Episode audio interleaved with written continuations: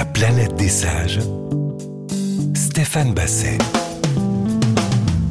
Bonjour, c'est Stéphane Basset. Dans un instant, dans la planète des sages, je recevrai Eric Emmanuel Schmitt, dramaturge, écrivain, comédien, réalisateur. Ce boulimique de travail a vendu plus de 22 millions de livres dans le monde entier. Son nouveau défi, c'est le roman La traversée du temps, euh, proposé en 8 tomes, rien que ça. Il est question du temps qui passe et de l'histoire de l'humanité. De vastes sujets dont il nous parlera dans quelques instants dans La planète des sages. La planète des sages. Stéphane Basset. La planète des sages sur RZN Radio avec cette semaine mon invité Eric Emmanuel Schmitt qui publie chez Albin Michel La porte du ciel, le deuxième tome de la traversée des temps. Au total, huit romans qui vont raconter la traversée des âges, un projet qui a mis euh, longtemps à mûrir, euh, Eric Emmanuel Schmitt. Mais euh, est-ce qu'il vous arrive de ne rien faire? Est-ce que c'est quelque chose que vous faites parfois? Rien? Non, j'ai horreur de ça. Mais, mais, de toute façon, moi j'estime que rêvasser, par exemple, c'est du travail. Donc euh, certains diraient que c'est ne rien faire. Mais rêvasser, le mot est laid, hein, mais c'est-à-dire laisser vagabonder mon esprit, euh, qui tout d'un coup va m'emmener vers des émotions, vers des personnages, etc. Ça fait aussi partie de mon travail. Donc, euh, en fait, euh, j'ai l'impression d'être tout le temps actif, c'est-à-dire soit je rêvasse, ce que d'autres appelleraient glander, mais c'est l'essentiel de mon travail créatif, soit vraiment je travaille au sens où je lis, je découvre, j'analyse, j'accumule des, des, des, données. Mais euh, non, quand on part en vacances, je veux dire, moi je fais deux jours de plage avec mes proches et le troisième jour, je dis bon, ça va, merci, euh, je vous attends à la maison, euh, je vais lire, je vais travailler. Euh, non, non, je peux pas. C'est un point commun de tous les invités que je reçois dans ce programme jusqu'à présent, c'est cette idée de se dire que si on, si on se pose, c'est fini. S'il n'y a plus l'éveil, s'il n'y a plus de curiosité, il y a moins de vie, il y a moins de plaisir. Oui, et puis je pense que c'est aussi générationnel, c'est-à-dire que moi je suis né en 1960 et donc euh, je suis d'une génération qui a été gravement touchée par le sida. Et j'ai vraiment eu des copains et des copines euh, qui sont morts euh, vers la trentaine. Et euh, ça m'a donné un sens de l'urgence vitale. Mmh. Mais, mais pas au sens négatif. Hein. Bien sûr, je, je, je, les regretterai toujours. Mais j'ai essayé de, de tirer des conclusions de ça. C'est-à-dire que la vie est fragile, donc elle est précieuse. Euh, et il faut la rendre pleine, euh, merveilleuse, pleine de sève à chaque instant. C'est-à-dire que penser à, à, la mort est pas du tout quelque chose, c'est moi qui me déprime, c'est au contraire quelque chose qui me rend plus vivant. Alors on y reviendra sur ce sujet un petit peu plus tard en traversant votre, votre œuvre. Pour revenir sur votre dernière parution, donc le héros s'appelle Noam, il est immortel, il est condamné à l'immortalité, dites-vous, donc ça veut dire ce que ça veut dire. Hein on, euh, si vous l'étiez vous-même euh, condamné à l'immortalité, ce serait, euh, ce serait vraiment un problème, un drame? Ça serait une peine très lourde, oui. Mmh. La peine capitale. La peine capitale, bien sûr. Imaginez, vous allez passer l'éternité avec les mêmes questions sans réponse vous allez passer l'éternité avec les mêmes chagrins. En fait, vous allez passer votre temps à accumuler des chagrins, des douleurs, des pertes, des mmh. manques. Moi, je suis content quand même. Mais vous ne pensez pas qu'avec les siècles, on s'y fait? Qu'on se fait à tout, finalement, tout devient normal, on aime... On aime on... Peut-être qu'en vivant 600 ans, on n'aime plus, on souffre plus. Je pense, je pense pas, non, mais... Euh... Non, non, je... je... Mais, mais c'est surtout que si vous dites euh, qu'il n'y a plus de mort, ça veut dire qu'il n'y a plus de naissance. C'est-à-dire c'est le concept même de la vie que vous attaquez et que vous remettez en question. Et plus on va avancer dans, dans, dans, dans mon gros roman, qui en tout fera 5000 pages, de, de, tome en tome, plus mes personnages vont prendre conscience euh, du fait que l'immortalité qui leur est apparue comme un cadeau, euh, à un moment, euh, devient un lourd fardeau. Vous euh, réhabilitez la, la mort d'une certaine façon? Oui, je crois que j'écris ce livre pour apprivoiser la condition humaine, ma condition de mortel, et, et, pour emmener le lecteur à aussi apprivoiser sa condition de mortel, et à l'issue peut-être de tout cet homme, de se dire, finalement, c'est très très bien d'être de passage sur Terre, d'y faire sa fonction, et ensuite de laisser la place aux autres.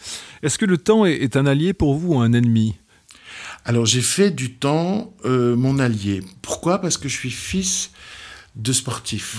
Euh, une mère euh, championne de France de course, un père champion universitaire de boxe. Et les sportifs ont l'idée que le temps est leur ami, c'est-à-dire qu'en s'entraînant, ils vont repousser leurs limites mmh. et ils vont devenir meilleurs. Et j'ai vécu dans cette idée-là. Et vous voyez d'ailleurs, quand on parle de ce livre, finalement, je me suis entraîné euh, à être un jour capable de, le faire. Et, ça, ça veut dire que le temps n'est pas quelque chose que l'on subit, mais quelque chose que, qui, qui peut être complice euh, de, de, nos grands désirs et de nos grandes ambitions. Donc j'ai essayé de, de mettre le temps de mon côté. La planète des sages, Stéphane Basset. Eric Emmanuel Schmitt est avec nous, c'est la planète des sages. Alors vous parliez de vos parents euh, qui étaient donc compétiteurs. Est-ce que vous avez gardé cet esprit justement de compétition? Vous avez hérité de ça euh, de vos parents? Alors moi j'ai l'impression que non, mais mes proches me disent que oui. Euh, C'est-à-dire que je me bats pas contre les autres parce que je suis absolument quelqu'un de sans envie, sans jalousie, mais je me bats tout le temps contre moi-même. Oui pour essayer d'être d'être d'être meilleur. Et, et, et ça, mes, mes, proches me disent que c'est vraiment un trait constitutif. Ah, je vous ai vu faire un petit rictus parce que ça ne vous plaît pas le fait que vous ne, enfin, vous, oui. vos proches ne vous voient pas comme vous pensez que vous êtes. Exactement. Ouais. Euh, je... C'est-à-dire que moi, je trouve tellement normal de, de d'être d'être en bataille contre soi-même pour essayer de faire mieux que quand on me dit ça, je dis mais de quoi me parle-t-il? Tout le monde est comme ça. Et, et, puis finalement, non. Votre premier souvenir de vie? Oui. C'était quoi comme souvenir? Mon dernier biberon. Vous vous souvenez de votre dernier biberon? Ouais. On vous l'a donné jusqu'à quel âge, votre biberon? Ah ben je sais pas. mais je me souviens très très bien que ma mère m'a expliqué que c'était la dernière fois et que maintenant je mangerai plus, euh, je mangerai comme les grandes personnes. Oh je savais pas si c'était bien ou pas bien. Hmm. Je me disais c'est un grand moment et donc je l'ai inscrit dans ma mémoire. Et euh, je sais pas bien où le situer ce moment puisque j'ai pas de mémoire avant et après, vous voyez. Mais je, je, me souviens très très bien. C'était dans la cuisine euh, et de ce biberon qu'on me donne en me disant c'est le dernier, etc. Parce que mes parents parlaient beaucoup, euh, commentaient. Moi j'ai parlé très tard. Et qu'est-ce qui vous rendait heureux lorsque vous étiez enfant? Alors, que vous démontiez beaucoup tout ce que vous touchiez. Oui. Euh, ça, c'était votre passion. C'est comprendre. Ouais, je, je, suis le même aujourd'hui. Oui, hein. J'écris pour comprendre mmh. comment nous sommes devenus ce que nous sommes. Oui, oui, je démontais absolument tout. Les électrophones, les magnétophones, euh, tous les objets, pour comprendre comment c'était. Alors, mmh. C'était un peu pénible pour mes parents parce que je ne savais pas forcément remonter les choses à l'identique. Parfois, j'y arrivais. Et donc, on m'a, on m'a très, très vite euh, acheté plein de livres qui s'appelaient Dis comment ça marche. Euh, Dis pourquoi. Dis pourquoi, mmh, etc. Je etc. Vous l'avez eu, oui, voilà. Bien sûr. Et, euh, et, ça me passionnait absolument. J'ai toujours été comme ça. Euh, vous le disiez, je suis comme ça encore aujourd'hui. Vous pensez comme Marguerite Yourcenar qu'on ne change pas finalement? J'aime beaucoup la phrase de Marguerite Yourcenar qui dit On ne change pas, on s'approfondit. Ouais. Euh, où Gide disait euh, il faut suivre sa pente pourvu que ce soit en montant. C'est joli ça. Euh, ouais. euh, je crois que c'est des beaux projets de vie effectivement de se dire. euh, mais à l'évidence, on ne change pas. Moi, par exemple, je rentrais de l'école et euh, j'écrivais des histoires.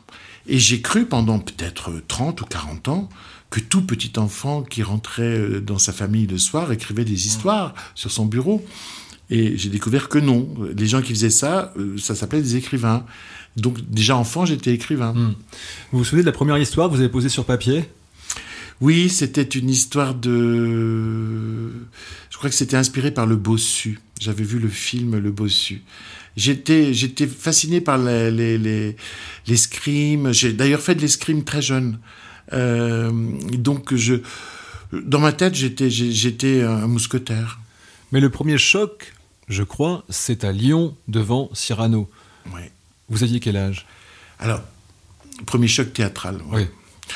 J'avais euh, 10 ou 11 ans. Euh, ma mère euh, achète deux billets de théâtre, un pour ma sœur, un pour moi. J'ai compris beaucoup plus tard qu'elle n'avait pas assez d'argent pour en acheter un pour elle. Euh, et nous allons voir Cyrano de Bergerac au théâtre, joué par Jean Marais. Et euh, donc c'est la première fois que je rentre dans un théâtre, je découvre tout, je suis émerveillé. Et pour la première fois de ma vie, je verse des larmes altruistes, des larmes philanthropiques. Je pleure sur autre chose que le petit garçon que j'étais. Bon, je pleurais pas beaucoup, hein, mais euh, c'est-à-dire que je me passionne pour le destin de cet homme que je trouve beau, grand, fort, brillant, aussi brillant à manier l'épée qu'à manier les mots, Cyrano. Et cet homme croit qu'on ne peut pas l'aimer qu'il n'est pas aimé, et pire même, qu'il n'est pas aimable. Moi, j'étais un garçon aimé, et donc je pensais que j'étais aimable. Je suis parti avec... euh, J'avais pas de handicap à ce Ouais, niveau-là. ouais. Pourtant, j'ai le nez de travers et tout, et tout, et tout, mais j'ai jamais douté qu'on pouvait m'aimer, puisque j'ai été aimé. Et, euh, et je voyais cet homme qui, lui, pensait qu'on pourrait jamais l'aimer, ça me bouleversait, absolument. Et donc, euh, en descendant les marches du théâtre, ma mère nous attendait dans... euh, Je rejoins ma mère qui nous attendait dans le hall, et, et elle dit, tu as aimé? Je lui dis, j'ai adoré. Et je lui dis, je veux faire ça plus tard. Elle me dit, tu veux faire quoi? Ben, Je lui dis, je veux être le monsieur qui fait pleurer tout le monde. Et ma mère me dit, tu veux être acteur comme Jean Marais? Et moi, je regarde l'affiche et je dis, non, je veux faire Edmond Rostand. Parce qu'il me semblait que c'était quand même l'auteur qui avait inventé cette histoire qui provoquait tant d'émotions. Et euh, à partir de là, je, je me suis mis à lire tous les classiques et voilà, je suis tombé dans la marmite euh, quand j'étais petit. La planète des sages. Stéphane Basset. Est-ce que ça a créé votre différence de lire euh, beaucoup? Parce qu'enfant, c'est quand même euh, assez rare. Oui, je crois, je crois. Et d'ailleurs, je me souviens, euh, anecdote, euh, euh, je lisais, j'avais 11 ans vraiment, et je lisais toutes les tragédies historiques de Shakespeare. Puisqu'on avait. À 11 ans Oui, oui, on avait la traduction de François-René Victor Hugo, vous savez. Le, le- Et, et, et j'arrivais toujours en retard à table, parce que ça me passionnait. Et. et donc j'arrivais à table, et je me, je me faisais engueuler, et, et pour- je disais non, mais c'est parce que j'étais en train de lire Richard III. Et alors mon père me disait c'est pas vrai. Mais je lui dis si c'est vrai. Il dit raconte. Et moi, j'étais persuadé qu'évidemment tous les adultes avaient lu les pièces historiques de Shakespeare et que mes parents connaissaient par cœur euh, tout le répertoire de Shakespeare. Et donc je racontais, croyant passer un examen. En fait, mes parents ne l'avaient jamais lu. Simplement, ils s'émerveillaient de voir leur gamin de 11 ans qui leur racontait Richard III en, en buvant sa soupe de semoule. Euh, donc j'étais comme ça. Et c'est vrai que du coup, quand, j'ai, quand, je, me- quand, quand on a joué ma première pièce, c'était à la Comédie des Champs-Élysées, je me souviens, le critique du Figaro a dit, mais c'est incroyable, ce garçon sait tout des tours et des détours du théâtre, comment on fait, etc. Et il avait conclu sa, sa critique et d'une très jolie formule, ce garçon manque singulièrement d'inexpérience. Oh, c'est beau, ça. À ma première pièce, j'aurais déjà pu lâcher euh, mon, mon poste de, de maître de conférence. À la deuxième, je l'ai fait. Et depuis l'âge de 31 ans, je vis de ma plume. Et vous avez jamais eu peur que ça s'arrête? Si, tout le temps. Tout le temps. enfin. Mais, mais qu'est-ce que j'aime cette peur? Ouais. Ben oui, C'est ce qui vous rend vivant. ben oui, c'est mon moteur. Quand, quand j'aurai plus peur, j'arrêterai tout. Euh, je suis, je, je- je suis moi, je suis euh, serein métaphysiquement, mais inquiet existentiellement. Et j'aime cette inquiétude, et parce qu'elle est un ferment. Donc vous travaillez pas dessus pour la faire disparaître Si elle Surtout disparaît, pas. euh, Surtout pas. Et de même, je, je- alors que je suis extrêmement curieux et que j'ai beaucoup lu euh, de textes psychanalytiques euh, en long, en large et en travers plusieurs fois, je suis jamais allé suivre une analyse. D'abord parce que je n'avais pas de point de souffrance qui justifiait ça. tant mieux. Oui, non, mais ça aurait été, mais, mais j'aurais pu le faire par intérêt pour le pour le psychisme. Et, euh, et je me suis dit non, il faut absolument pas toucher à l'équilibre ou au déséquilibre qui me rend fécond. Euh, donc moi, mon principe, c'est pas du tout celui de Socrate, euh, connais-toi toi-même. Mon principe de vie, mais je ne le conseille pas aux autres. Moi, mon principe, c'est méconnais-toi toi-même. C'est parce, bah oui, c'est parce, donc. c'est parce que je me méconnais, c'est parce que je suis encore un mystère pour moi et que le monde et les autres sont un mystère pour moi que j'écris Si je vous demandais qui êtes-vous, que me répondriez-vous? Euh, mille et une personnes, euh, tous les êtres que j'ai posés sur le papier ou que j'ai mis sur scène, que j'ai fait exister. Ben, c'est-à-dire, je suis un, un auteur, euh, un conteur plutôt. C'est-à-dire quelqu'un qui qui met le monde en récit, mais qui, a- qui a la passion de, de l'humanité. Euh, je, je, je me, je, me, je- me définirais par une passion plus que par des traits, euh, Hmm. des traits psychologiques. Oui. Alors vous avez été mis en scène dans, dans le monde entier? Euh, vous avez été lu dans le, dans le monde entier. Exemple en 96, les variations énigmatiques avec Huster et, et Delon. Alors, la pièce a été traduite et jouée en anglais, arabe, bosnien, brésilien, bulgare, espagnol, estonien, finnois, galicien, hongrois, italien, islandais, hébreu, japonais, letton, norvégien, néerlandais, perse, portugais, roumain, russe, serbe, slovaque, slovène, suédois, turc et ukrainien. C'est dingue. Ça vous fait rien? J'ai l'impression qu'on parle d'un autre. Mais très Enfin, sincèrement. C'est l'un de vous en tout cas. Voilà. c'est l'un de vous. J'adore ce que vous dites. Oui, c'est ça. C'est l'un de moi. Euh, un de mes moi. Euh, oui, j'ai l'impression qu'on parle d'un autre. Bah non, mais c'est ça qui est merveilleux. C'est que, c'est que les beaucoup d'artistes et, beaucoup de lecteurs se sont emparés de ce que j'écris et puis ça, ça existe quoi ça, ça, existe dans des tas de pays ça se reprend ça se rejoue ça voilà moi je, je, mais j'y pense pas hmm. quand vous allez rencontrer des gens à l'autre bout de la planète. Euh, qu'est-ce qui vous frappe le plus? Qu'on est tous les mêmes ou qu'on est justement tous différents? Moi, je, trouve qu'en voyageant, j'ai plutôt eu la confirmation de mon humanisme, c'est-à-dire de cette idée que nous serions plutôt tous semblables, que euh, la confirmation de la thèse contraire. C'est-à-dire que je, me rends compte que, que, je sois à Tokyo, que je sois à, Oslo euh, ou à Los Angeles, euh, quand je, vois les gens regarder mes pièces, eh ben je vois que la jeune femme qui est devant moi, elle pose la tête sur l'épaule de son compagnon au même endroit dans toutes ces villes, que le rire arrive au même endroit, euh, que les larmes pointent au même endroit. J'ai plutôt une confirmation expérimentale de mon humanisme. Alors bien sûr, après moi, dans mon journal, je note les, différences. Hmm. Euh, mais d'abord, on partage tous cette condition humaine incompréhensible. Euh, on, habite tous ce, même mystère, et puis on est en face du mystère de l'autre, du mystère des sentiments. Enfin, on a au commun le, mystère et le labyrinthe. Ça, c'est, ça, me paraît universel. La planète des sages. Stéphane Basset. Eric Emmanuel Schmitt est avec nous, c'est la planète des sages. Alors vous aimez les voyages à l'étranger, mais les voyages à l'intérieur, les voyages intérieurs, est-ce que c'est quelque chose qui vous, qui vous, qui vous, vous le faites tout le temps en même temps? Quand on écrit, on est tout le temps en train de faire un voyage. Tout le temps.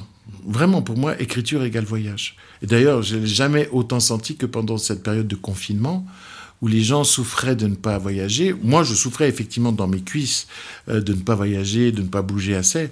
Pendant, pendant le confinement, moi, j'ai été au néolithique pour Paradis perdu. Et puis là, et puis j'ai passé un an euh, euh, en Mésopotamie, au bord du Tigre et de l'Euphrate, pour écrire La Porte du Ciel. Je, me disais, mais quelle, quelle chance j'ai d'avoir ce métier-là. Vous avez mis en scène des personnages qui ont réellement existé également. Je pense à Diderot, à Freud. Euh, qui sera le prochain Est-ce qu'il y a quelqu'un euh, que vous avez très envie de mettre en scène, qui vous intéresse? Je ne sais pas pourquoi je pense à lui tout de suite, mais Elon Musk, par exemple, ce genre de, de nouveau dieu, ça vous intéresse? Non, c'est intéressant parce qu'ils vont arriver dans mon histoire euh, sous un autre nom. D'accord. Mais ils vont arriver. Vous avez déjà vu la petite Greta. Thunberg qui devient Britta Torensen mm. dans mon livre. oui, parce que parce que c'est ils incarnent aujourd'hui l'ambition humaine, c'est-à-dire, euh, par exemple, le transhumanisme, hmm. euh, cette volonté d'en finir avec la condition humaine. Donc forcément, euh, c'est quelque chose qui va se retrouver dans mon livre. Est-ce que c'est quelque chose que vous, enfin, qui vous intéresse de manière positive ou qui, qui vous semble un tout petit peu dangereux? Le transhumanisme? Ah non, ça me paraît dangereux. Hmm. Pourquoi? Bah Parce que la sagesse n'est pas au bout. C'est la démesure, c'est le goût de la puissance, c'est l'ivresse de dominer. Je veux dire, imaginons qu'on puisse arriver à, à, conserver certains êtres euh, des plusieurs siècles, bah, ça serait une question de moyens, ça sera un rapport de pouvoir, ça sera pas tout le monde, il y aura une humanité à, plusieurs vitesses. Euh, c'est, pour moi, c'est totalement intolérable comme idée. Et puis en plus, c'est, un allongement de la vie. C'est, pas changer la condition humaine et nous rendre immortels. Non, non, je, vous savez, ce rêve, il a été incarné euh, par les Égyptiens en organisant euh, leur vie d'après euh, dans les pyramides ou dans leurs tombes, dans le christianisme par une promesse d'une vie au-delà, etc., etc. Je veux dire, c'est toujours le même rêve qui prend des formes différentes. c'est vrai. Vous êtes sur RZN Radio, c'est la planète des sages avec Eric Emmanuel Schmitt. Alors, vous avez reçu tellement de récompenses. Je ne vais pas toutes les citer, comme j'ai cité tout à l'heure, tous les pays où vous étiez lus, mais il y en a beaucoup. les Molières, ils sont où tout, tout bêtement Vous les rangez où? Ah, euh, j'en ai donné un à mon, à mon producteur à l'époque, parce que j'en ai reçu trois dans la même soirée. J'ai vraiment eu un tennis elbow à porter tous ces Molières. Euh, et, donc François Chantet, qui est mort peu de temps après, euh, le pauvre. et donc, du coup, je ne sais pas où est ce Molière. Et moi, j'ai gardé le Molière de la révélation théâtrale et du meilleur auteur. Ils sont dans mon bureau. J'avoue que je suis très fier. D'abord parce que j'adore passionnément Molière, donc euh, il est là, à côté de moi. Et puis, euh, je, savoure aussi ma chance d'avoir été reconnu immédiatement. Vous savez, euh, il y a des gens qui attendent longtemps dans l'antichambre. de la réussite et de la reconnaissance. Dans le monde de l'art, c'est même malheureusement assez commun. Exactement. Mm. Et moi, j'ai eu ce bonheur d'être mais vraiment reconnu, encensé à ma deuxième pièce et d'avoir une carrière internationale tout de suite. Donc je, mesure, euh, je mesure ma chance et ces Molières sont là pour, me le rappeler. Euh, parfois les gens me disent ah c'est bien vous êtes positif, vous n'êtes pas aigri. Mais je leur dis, mais pourquoi voudriez-vous que je sois aigri? Je serais quand même le dernier des cons si j'étais aigri, puisque j'ai eu la chance de j'ai pas pataugé, quoi. J'ai pas, j'ai pas, j'ai pas attendu, etc., etc. Puis ça m'a évité aussi de me, vivre toujours en comparaison avec les autres, parce que beaucoup de gens vivent sur le registre de l'envie. C'est, la meilleure manière d'être malheureux. Regarder ce qu'a l'autre et ce qu'on n'a pas soi. Mmh. Moi, je préfère être Hein, c'est-à-dire être passionnément dévoué à, ce que j'écris et, euh, et, être toujours en train de débuter. Alors vous collectionnez les récompenses, mais euh, est-ce que vous avez une autre collection plus privée? Est-ce qu'il y a des choses qui vous, que vous avez amassées et qui deviennent une collection chez vous Non, je ne collectionne rien. Par contre, j'ai des milliers et des milliers de livres qui envahissent toutes mes maisons. Et j'ai aussi des milliers et des milliers de CD euh, de musique classique. Euh, qui aussi m'envahissent. Mais ce ne sont pas des collections, ce sont des... J'ai besoin de me, réchauffer auprès d'eux. J'ai besoin de les avoir avec moi. La planète des sages. Stéphane Basset. Alors j'évoquais Alain Delon tout à l'heure, mais il y a d'autres monstres sacrés euh, que vous avez euh, côtoyés. je pense à, Belmondo, c'était Frédéric ou le boulevard du crime, à Marigny en 1998. Il joue une saison, puis il part deux fois en tournée. Il est victime d'un AVC. D'un AVC et euh, c'est la dernière fois qu'il monte sur scène. Oui, oui, oui. Mais vous savez, on en avait comme une prémonition. Lorsque, bah, c'est-à-dire, euh, j'ai vécu cette scène extraordinaire à ses côtés. Lorsque, au bout d'une saison, on, a fait la dernière représentation à Paris, au théâtre Marigny, de Frédéric le boulevard du crime. Le public euh, s'est mis debout. Bon, ça, ça arrivait mais il a applaudi pendant 20 minutes. Vous m'entendez? 20 minutes d'applaudissements debout. On était tous bouleversés, on savait que c'était pour, pour Jean-Paul. Mm. Et moi, je, avec le recul, je me dis, mais le, public savait. Le public lui a fait la fête. Le public lui a dit au revoir ce, ce jour-là. Il y a des choses qui se passent comme ça. Euh, et c'était bien. Ça, c'est une manifestation de quelque chose de fort que vous avez pressenti est-ce que ce genre de moment, vous, ça vous arrive dans d'autres circonstances, dans votre vie, vous vous dites, ça, je l'ai vu venir d'une certaine façon? Oui, je, dois avouer, euh, quitte à, passer pour, euh, pour un irrationnel total aux yeux de mes collègues et amis philosophes, que ma vie est aussi faite d'intuitions et que j'ai été parfois illuminé par des intuitions positives ou négatives euh, que le temps a confirmé. Je, ne comprends pas comment ça se passe. Mais j'allais vous poser la question, mais malheureusement, si on savait, on essaierait peut-être de. Bah, c'est-à-dire que ça me fait penser que nous sommes euh, beaucoup plus sous le registre du destin que euh, sous le mode de la liberté. Vous savez, c'est quand même la grande question philosophique. Est-ce que nous sommes libres ou est-ce que nous subissons un destin ou nous accomplissons un destin. Moi, j'avoue que, alors, c'est indécidable philosophiquement, bien sûr. Hein. Il y a des arguments en faveur de la liberté et des arguments en faveur du destin. Euh, moi, j'avoue que je me trouve à la croisière des chemins, c'est-à-dire que je pense que notre liberté, c'est de pouvoir consentir à notre destin. C'est-à-dire d'accepter euh, ce qui nous arrive, ce qui nous transforme euh, et ce qui nous ouvre un avenir. Donc l'acceptation, c'est le secret du, bien-être, du bonheur pour vous, quelque part? Ah, beaucoup. Oui, je crois qu'il faut, il faut vivre euh, attentif, les bras ouverts et en étant prêt à accepter. Il y a une phrase d'une immense sagesse dans, Partage de midi de Claudel. Euh, c'est un de mes auteurs préférés, Claudel. Et, euh, puis du tout à la mode, mais c'est un, un génie absolu. Et dans Partage du midi, il dit il faut consentir à aimer. Eh je peux vous dire que moi j'ai vu beaucoup de gens qui rencontraient l'amour, mais qui consentaient pas à l'amour, qui ne se donnaient pas à l'amour, euh, qui ne laissaient pas cette révolution se produire en eux. Ils restaient accrochés à leurs intérêts, ils restaient accrochés à une idée de leur autonomie, etc., etc. Consentir à aimer, savoir dire oui, un oui profond, un oui fondamental, oui à l'existence, oui à la beauté du monde, oui à l'amour. Vous êtes sur RZN Radio, c'est la planète des sages. Eric Emmanuel Schmitt est avec nous pour la traversée des temps, enfin en tout cas le deuxième tome de la traversée des temps, parce qu'il y en aura huit, je le rappelle, 5000 pages. Ça vous fait pas peur de savoir que le reste n'est pas écrit? Ah si, très peur. Un peu quand même. Euh, oui, mais en même temps, je pense que je me suis donné euh, 10 ans de vie formidables. Euh, euh, parce que parce que c'est- un projet formidable. Le matin, je me lève, j'ai envie. Oui, c'est ça. Et en plus, vous savez que, comme vous l'avez annoncé, vous vous mettez vous-même une forme de pression en disant bah, il faut que je le fasse. hein, Clairement, clairement. De toute façon, j'ai fait toute ma vie comme ça. J'ai toujours appelé mon éditeur pour lui dire je vous rends à telle date un livre qui s'appellera comme ça, et voilà le quatrième de couverture. Ah, c'est curieux ça. Et après, je l'écris. Oui. Voilà, ça. Sauf que là, c'est pas que votre éditeur qui est au courant. Tout le monde est au courant. oui, là, vraiment, oui, la, la déconfiture serait, serait, serait plus vaste. Mais je suis à un moment de ma vie où je peux m'engager et dire ça, je pense, en allant jusqu'au bout. Ce que j'ai gagné, c'est de la confiance. Euh, Vous pensez qu'on gagne de la confiance jusqu'à son dernier souffle? Je sais pas. Mais en tout cas, moi, je peux vous dire qu'à 60 ans, j'ai gagné en confiance. Euh, euh, mais j'ai gagné en confiance, pas parce que j'ai vieilli, mais parce que j'ai travaillé. Euh, C'est-à-dire que je, me connais, je connais mes limites, je connais mes ressorts.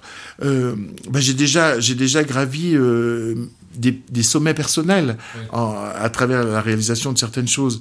Donc, mais je me dis, je peux peut-être m'attaquer à mon Everest à moi, euh, qui, qui est ce grand projet-là. Oui, j'ai gagné en confiance. Et ça, le, le côté je peux m'attaquer à cet Everest-là, c'est, vous le disiez tout à l'heure, méconnais-toi toi-même. C'est aussi ne pas se connaître totalement que d'y aller. Il faut, Mais oui. conscience. C'est dynamique. Mm. Voilà, quand, quand je dis je ne veux pas me connaître, c'est que je veux rester dans un dynamisme de vie. Et, et j'ai l'impression que la connaissance fige et qu'elle nous transforme dans un état. Oui, sinon c'est canapé, pantoufle et puis c'est fini. Voilà. quoi. Oui.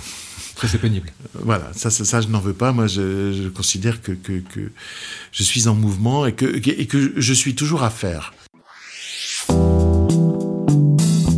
La planète des sages. Stéphane Basset. Alors j'aimerais qu'on parle d'un autre de vos, euh, de vos livres. Je- Journal d'un amour perdu, c'est en 2019, chez Albin Michel. Sous forme de journal, vous racontez le décès de votre maman et le processus de deuil qui s'ensuit durant deux ans. Le deuil fait partie de la vie, euh, Mmh. aussi, aussi étrangement que, que cela puisse paraître.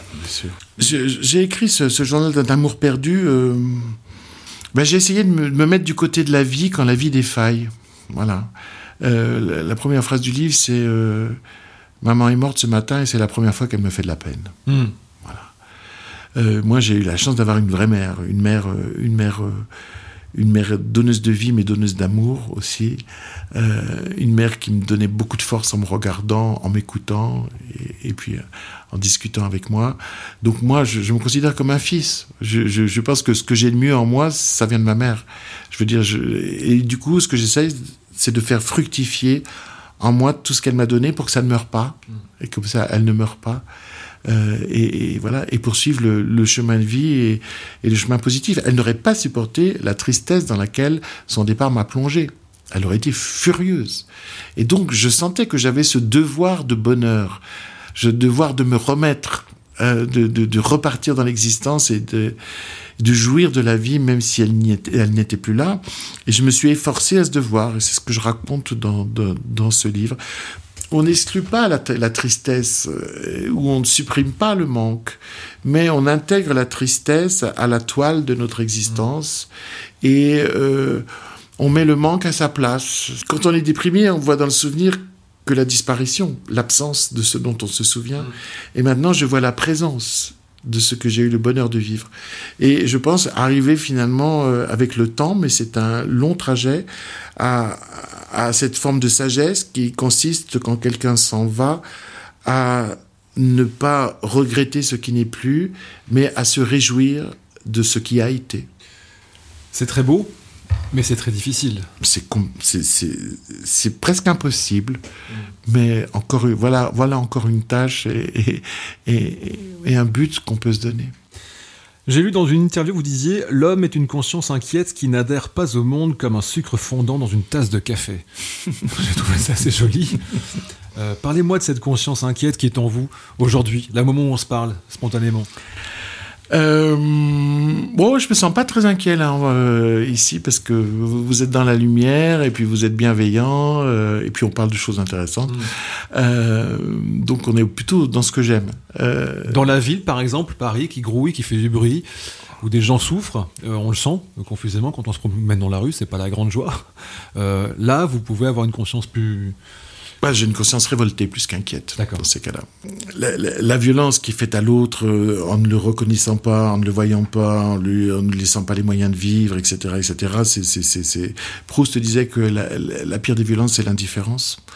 Euh, l'indifférence sociale, l'indifférence à la détresse, l'indifférence euh, à- au regard de l'autre, euh, faire comme s'il n'était pas là, etc. C'est, la pire chose qu'on peut lui, lui infliger. Donc bien sûr, moi je, je, suis plein de, de, de révolte. Euh, Mais vous ne trouvez pas qu'on s'est peut-être un peu trompé de chemin, globalement? Moi, je, mais, mais je pense que c'est dans la nature humaine d'être dans cette tension, une tension entre l'égoïsme et l'altruisme. Euh, en- notre nature animale fait que nous sommes d'abord égoïstes, nous voulons nous nourrir, nous voulons dormir, nous voulons euh, euh, je veux dire, pour que pour que la vie subsiste. Je veux dire, la vie est égoïste quelque part. Mais en même temps, nous avons cette dimension altruiste, euh, c'est-à-dire de reconnaissance euh, de l'autre, euh, d'amour qu'on peut éprouver pour l'autre. Euh, et et c'est un combat perpétuel. Je veux dire, à nous de voir comment on met le curseur. Je veux dire, est-ce qu'on privilégie euh, l'égoïsme, l'autonomie euh, à tout prix Euh, Est-ce qu'on devient Donald Trump euh, quand on dirige une, une civilisation Ou est-ce que on, on privilégie euh, la compassion universelle, la solidarité, l'entraide et on fait un autre chemin? Vous êtes sur RZN Radio cette semaine dans la planète des sages. J'ai le bonheur de recevoir Eric Emmanuel Schmitt. On se retrouve dans quelques secondes. À tout de suite. La planète des sages. Stéphane Basset. C'est la planète des sages sur RZN Radio. Eric Emmanuel Schmitt. On va terminer cette entrevue par le- ce que j'appelle les questions sages. Donc j'en ai 200, mais je vais pas toutes vous les poser. hein. vous allez me donner un numéro euh, au hasard ou pas, entre Ah oui 1 et 200. Allez, quatre. Si vous pouviez visiter n'importe quelle époque, vous choisiriez laquelle? Hmm, je crois que j'adorerais me retrouver euh, en Grèce euh, au IVe siècle avant Jésus-Christ, au moment où, où on invente le théâtre, euh, au moment où on invente la philosophie. Donc je rencontrerai Sophocle, Euripide, Échille, je rencontrerai Platon, Socrate, Aristote. Qu'est-ce qui vous passionnerait le plus en les rencontrant, de comprendre comment, comment est née chez eux euh, cette idée-là? Bah, c'est cet incroyable moment de, de l'aventure humaine où, Mm. euh, où on décide d'en finir quand même avec les superstitions et d'essayer de, de, de, de, de- de comprendre. C'est la naissance de la philosophie, de la démocratie, euh, du théâtre qui réfléchit sur la condition humaine. Puis j'irai aux Jeux Olympiques. Autrement que, que j'y suis allé à, à Rio, euh, parce que j'avais commenté l'athlétisme pour France Télévisions, euh, mais j'irai aux, aux vrais Jeux Olympiques de l'époque. Alors je vous ai pas précisé, mais vous pouviez aussi aller dans le futur si vous le souhaitez. Oui, mais alors ça, ça me dit rien du tout. Ah oui? Bah non, parce que. En plus, c'est terrible parce que, je veux dire, les seules représentations du, du futur qu'on a dans notre culture euh, populaire, c'est- apocalyptique. Souvent. Mais ça finit par ressembler à la réalité, c'est ça qui est bien. Oui, mais c'est. Je, je- je trouve très, très désastreux que, que le- les représentations du futur ne soient que des incarnations de nos angoisses. Je, Peut-être pour nous rassurer. moi, j'ai euh, pas, j'ai pas rendez-vous avec ce futur-là. Non. Voilà. Le futur que vous imaginez, vous, dans 50 ans, pour notre planète, il serait euh, comment? Enfin, on le découvrira peut-être euh, Oui. en, le lire, en, en le lisant. Dans le dernier voilà. tome, il y aura des hypothèses, tout à fait. Non, non, mais moi je crois au, au- je crois que le, le génie humain est capable du pire et du meilleur à, à- à toutes les époques. C'est ce que je, je- je- j'essaye de souligner dans, dans- dans- dans cet immense roman. Euh, c'est-à-dire que euh, l'homme fait de grands progrès uniquement par les catastrophes. Ouais. Je suis totalement un disciple de Emmanuel Kant, le philosophe du XVIIIe siècle, sur ce point-là. C'est-à-dire, je crois au progrès par le mal radical. C'est parce que les guerres sont de plus en plus monstrueuses qu'on invente des sociétés, euh, des nations, puis euh, euh, l'ONU. C'est c'est toujours par le mal que les hommes accèdent à plus de bien. Alors je crois que ben, on va continuer. Lu que vous disiez également Je suis un optimiste pessimiste. Oui.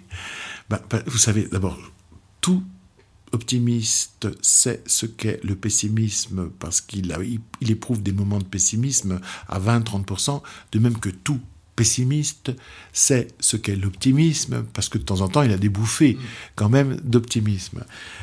Ni l'optimiste ni le pessimiste n'ont raison car euh, c'est pas un point de vue raisonnable d'être pessimiste ou optimiste. C'est euh, une façon subjective de vivre euh, la réalité et de se projeter dans l'avenir. Donc vous êtes réaliste, de fait. Oui, mais volontairement optimiste. un dernier numéro? 17. Au hasard. Ok. quelque chose que vous avez besoin d'apprendre maintenant? Le copte. Le copte. C'est-à-dire Vous l'avez cherché, hein bah, C'est-à-dire cette langue euh, que parlaient les Égyptiens et qui est... Euh, parce qu'à ce moment, je suis en Égypte. Et, donc, j'apprends des mots de copte. Pour, je fais mes recherches pour, mon livre, je commence à l'écrire, le troisième tome. Et euh, je patauge un peu dans le copte. Je vais vous laisser retourner en Égypte. Oui, c'est assez intéressant d'être au bord du Nil en 2000 ans avant Jésus-Christ. Je rappelle que vous publiez le deuxième tome de la traversée des temps qui s'appelle La porte du ciel chez Albin Michel. Je vous remercie d'être passé par la planète des sages. Merci à vous. Merci de nous avoir écoutés sur RZN Radio. Soyez sages, mais pas trop quand même. Hein, parce que sinon, c'est pas, pas bien. Soyez sages et l'instant d'après, soyez singes. Exactement. Il faut parfois plutôt suivre sa folie que sa raison.